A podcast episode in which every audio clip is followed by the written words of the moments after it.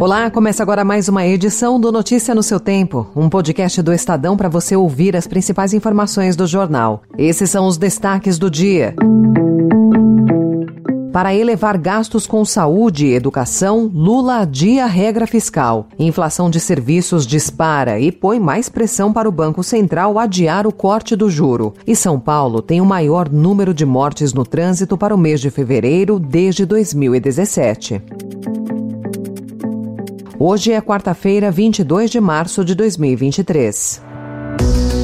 Estadão apresenta Notícia no seu tempo.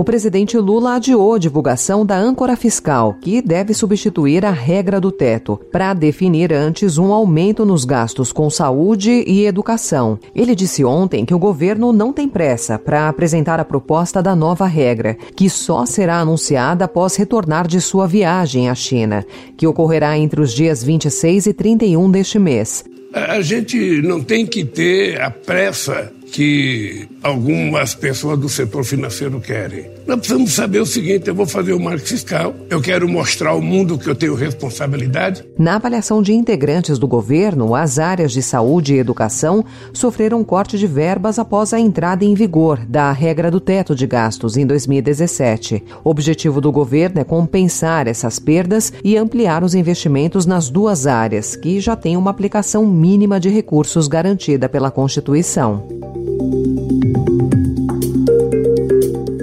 Os deputados Fernando Monteiro e André Fufuca, ambos do PP, são os favoritos no momento para relatar na Câmara o projeto do novo arcabouço fiscal. Nas negociações com o presidente da Câmara, o deputado Arthur Lira, o governo pediu que o relator não fosse um parlamentar da oposição. Por outro lado, o nome não deveria ser muito próximo do governo. O perfil seria de um parlamentar com alguma interlocução com o mercado financeiro, mas sem ser excessivamente pró-mercado. Impulsionados pelo aumento da demanda e pelo repasse de custos, ambos reprimidos no auge da pandemia, os preços no setor de serviços deram um salto nesse início de ano. Isso acende o sinal de alerta e coloca mais pressão sobre o Comitê de Política Monetária do Banco Central para adiar o corte nos juros. A reunião do Copom começou ontem e se encerra hoje. Em fevereiro, a inflação de serviços se descolou do IPCA de 0,84% e subiu 1,4%. 41%. A alta foi mais que o dobro da de janeiro e a maior marca mensal em 20 anos. Na visão de analistas do mercado financeiro, a taxa de juros deve se manter como está, em 13,75% ao ano, e o corte deve acontecer só no segundo semestre. Essa projeção foi unânime entre as 45 instituições ouvidas pelo Projeções Broadcast do Estadão.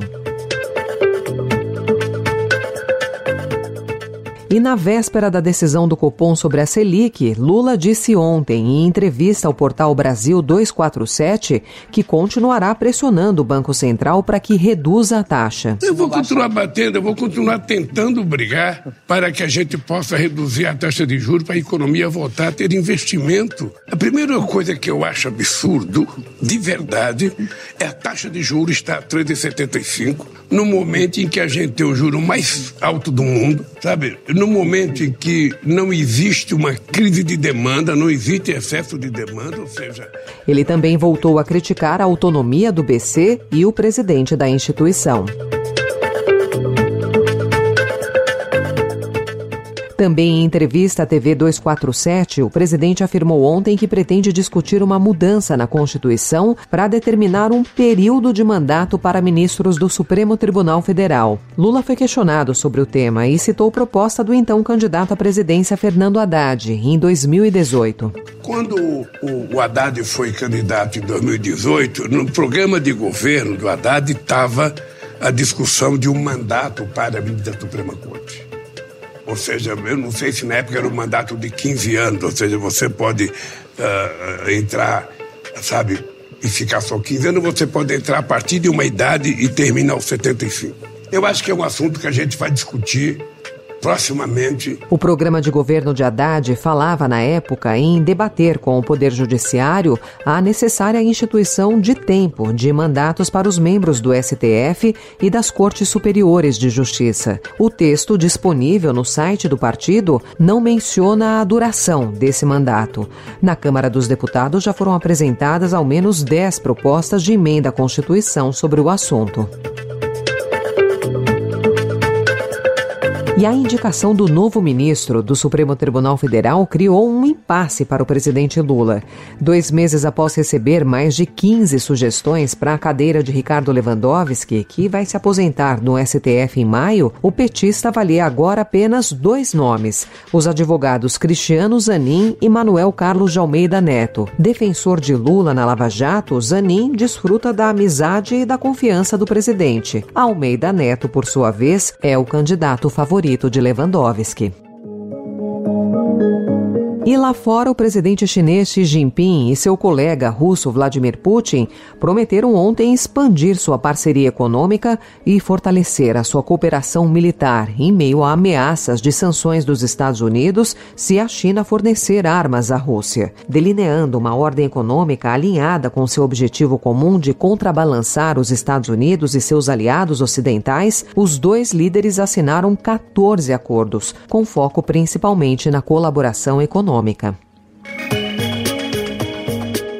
O Estadão também informa hoje que as mortes decorrentes de acidentes de trânsito na cidade de São Paulo atingiram em fevereiro o maior patamar para o mês em seis anos. Foram 66 ocorrências, um aumento de 53% na comparação com o mesmo período do ano passado. A alta é puxada por acidentes fatais, envolvendo condutores e passageiros de automóveis ou pedestres em atropelamentos. Os dados são do governo paulista. Para especialistas ouvidos pelo Estadão, a exemplo exemplo dos Estados Unidos, a capital paulista deveria apostar em medidas como a redução de velocidade. A Secretaria Municipal de Mobilidade de Trânsito disse em nota que vem implementando medidas com o intuito de reduzir o número de acidentes de trânsito.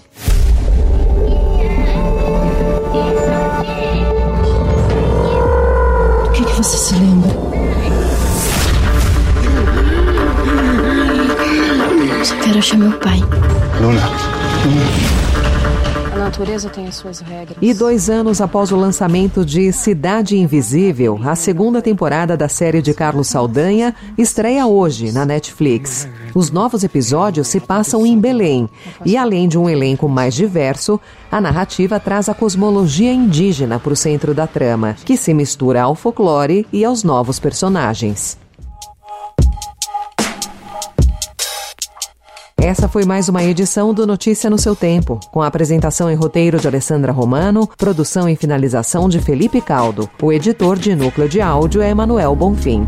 Obrigada pela sua escuta até aqui e até amanhã. Você ouviu Notícia no seu Tempo.